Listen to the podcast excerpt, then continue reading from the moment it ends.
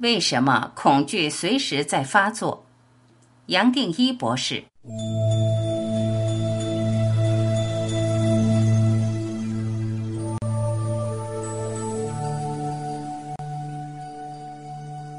念头再加上情绪的扩大，自然带给我们萎缩。萎缩体是在肉体额外再加上的虚拟念头情绪体。我们身体自然会听命于萎缩体。把萎缩的状态当成比这里现在更真实的威胁，用“正常”这个词来描述一般人的状态，其实是一种让人难以置信的表达方式。我们每一个人都透过我带来的念头过滤这个世界，再透过情绪扩大自己对世界的反应，甚至反弹。这个反应或反弹，唯一的目的就是来保护、滋养我的躯壳，不断的让自己和周边分离开来。从错觉，我们取得更多错觉，再透过这个错觉扩大错觉的世界，而这个错觉的世界是把我、你、大家造出一个孤独的隔离。除了念头所带来的虚拟现实，我还提过情绪的角色。种种情绪，尤其负面的情绪，本来是生存的工具，让我们建立一个头脑和身体的桥梁，扩大并加速生理的反应，让人类可以在很短的时间内避开风险，得到生存。萎缩的状态也可以称为恐惧的状态。人本来是圆满的，而情绪也只是桥梁。把神经的信息传达到身体每一个细胞、组织、器官，但是透过过度的刺激，再加上我所创出来的虚拟现实，反而情绪自然扩大了它的角色，随时把一个虚拟的念想世界变得真实无比，造成我们全身心的萎缩。其中影响最大的负面情绪就是恐惧。恐惧会影响我们身体的每一个部位，让我们瘫痪，而落入绝望和悲观的心情。恐惧扭曲了我们眼中的世界，让万事万物看来既负面又悲观。可惜的是，经由上万年的演化，我们透过情绪，把一个由虚的念头所造出的虚的世界扩大了，也把我加倍的扩大。念头和情绪造出来的反弹，也自然让我们身心紧缩而建立的一个萎缩体。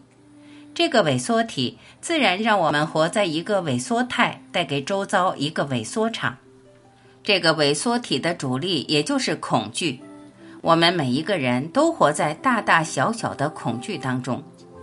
有时候，这个恐惧可能大到一个程度，造成瘫痪或冻结，和临床的恐慌发作类似。恐慌发作是让我们过度紧张，甚至让交感和副交感神经系统失衡，而使得我们充满无力感、动弹不得。萎缩发作也可能带来一个类似的效应，会把全部负面的情绪，尤其是恐惧放大，带来身心严重的紧缩，使我们对人生充满负面的看法，甚至让人做出令人意想不到的举动。种种负面的念头造出连锁反应，带来一种人生的绝望感，又回头强化萎缩。萎缩发作，恐惧和其他的负面情绪会让神经系统强烈的失衡，让自律神经系统受到极端的刺激，使得我们全身紧绷，进入一个瘫痪的状态，也同时造成忧郁和其他心理的障碍，带来一个灰灰暗暗的过滤网。让我们面对事情产生一连串的负面看法和反弹。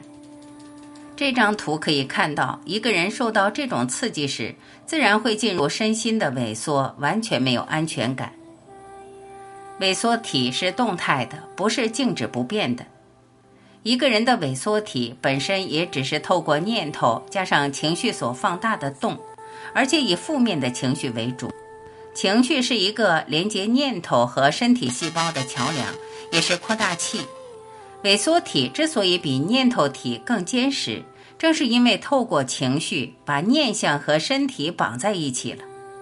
正因如此，只要一个人在萎缩的状态下，自然会带来一连串负面的念头，过滤我们对世界的知觉，扩大负面的反应。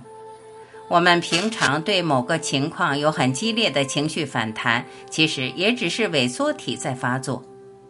我们做个比喻，就像放大镜不但可以过滤光，还能集中光的能量，把纸张烧起来。同样的，萎缩体不只是念头的过滤器，还是念头能量的扩大器，对身心带来严重的作用。萎缩体不光是很坚实，同时还有脉动。有时在一连串负面的反弹中缩到很小很紧，有时候在一种放松的状态下还能饶过我们，让人至少感受到一些正面的情绪。可惜人世间的互动不可能不造出萎缩，只是程度多少。这里用以下的图来形容我们和生命的互动，用头上的螺旋来代表，其实都是在萎缩的状态下进行的。萎缩体自然会衍生出来一个生命场，但是这个生命场是经过萎缩的，让我们在一个紧缩、狭窄、局限的制约中活过一生。比如说，我们一般到了周一回到上班或上学的日子，自然进入萎缩的状态。周一的紧张和周末的放松是很明显的对比，也难怪周一上班日的心脏病发作率比较高。就连周一上班都可以带来萎缩，更何况生命更大危机所带来的萎缩。再举一个例子，每个人都生过病，即使小如感冒或身体种种不适，也都体会过这种状况带来情绪的萎缩。一个人生病不舒服时，自然会把这个世界看成负面的。此外，还有很多生理状况或生活变化也会刺激我们的萎缩体。比如，女士每个月的生理期或更年期，男士也有雄性素停止的更年期，或是其他代谢与内分泌的转变。酒精的作用则不分男女，很多人酒后就变了一个人，连个性都截然不同。显然，萎缩体是受到相当大的刺激。可惜，我经常会利用这种萎缩，再加上反弹，尤其是反弹所扩大出来的反应。来建立自己和周遭人事物的界限，有了界限，更能凝聚出一个我，使得我好像是一个可以独立生存的生命。站在我的立场，甚至是随时期待萎缩体的发作，好让我可以借题发挥。要注意的是，我们跟自己或周遭人事的互动，通常是透过萎缩体在进行的。要进一步了解萎缩体或萎缩场的作用，就像下图所要表达的，人类看世界是透过萎缩体的放大和扭曲。我们跟世界，包括跟自己的互动，也只是透过萎缩体在互动。萎缩体和萎缩体之间自然会产生共振，而相互扩大或抵消。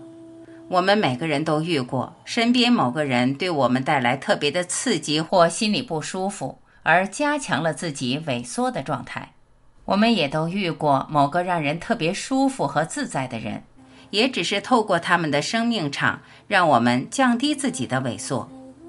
我跟萎缩体是分不开的，是两面一体。要从萎缩恢复圆满，要把神圣的生命找回来。首先要理解萎缩带给我们生命的限制，可以体会看清自己的萎缩体本身就是从局限跳到无限大，从相对跳到绝对的第一步。